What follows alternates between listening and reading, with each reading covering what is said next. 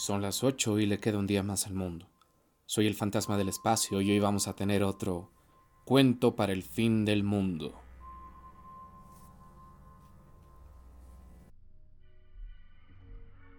Continuidad de los parques.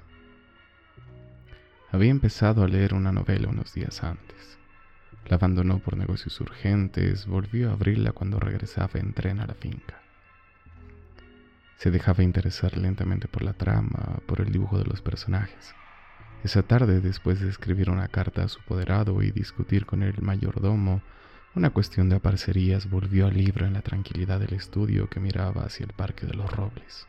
Arrellanado en su sillón favorito, de espaldas a la puerta que lo hubiera molestado como una irritante posibilidad de intrusiones, dejó que su mano izquierda acariciara una y otra vez el terciopelo verde y se puso a leer los últimos capítulos.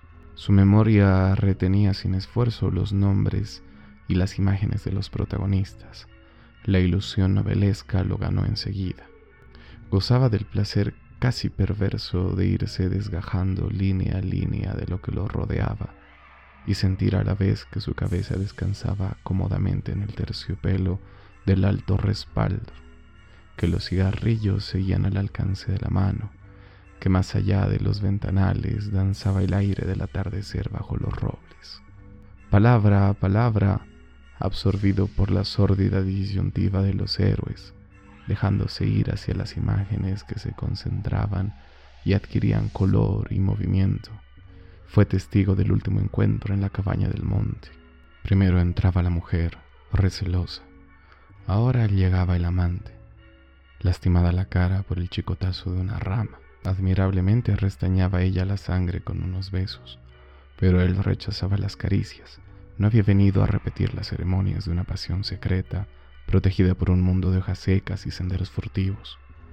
El puñal se entibiaba contra su pecho, y debajo latía la libertad agazapada.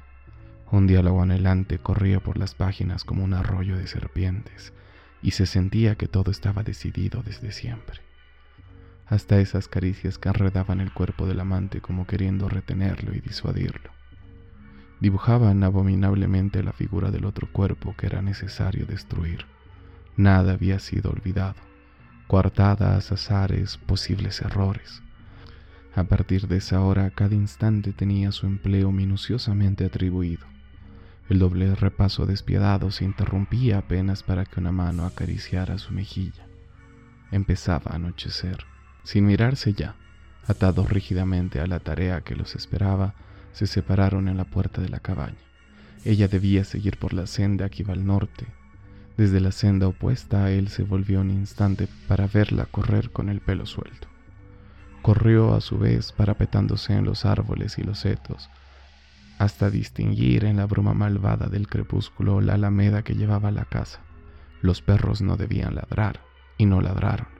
El mayordomo no estaría a esa hora y no estaba. Subió los tres peldaños del porche y entró. Desde la sangre galopando en sus oídos le llegaban las palabras de la mujer. Primero una sala azul, después una galería, una escalera alfombrada, en lo alto dos puertas. Nadie en la primera habitación, nadie en la segunda, la puerta del salón y entonces el puñal en la mano.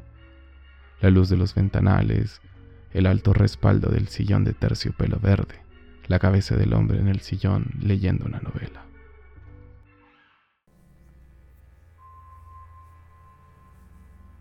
Hemos llegado al fin, pero no del mundo. Nuestro cuento ha concluido y el café está listo. Soy el fantasma del espacio. Hasta la siguiente transmisión, si le queda otro día al mundo.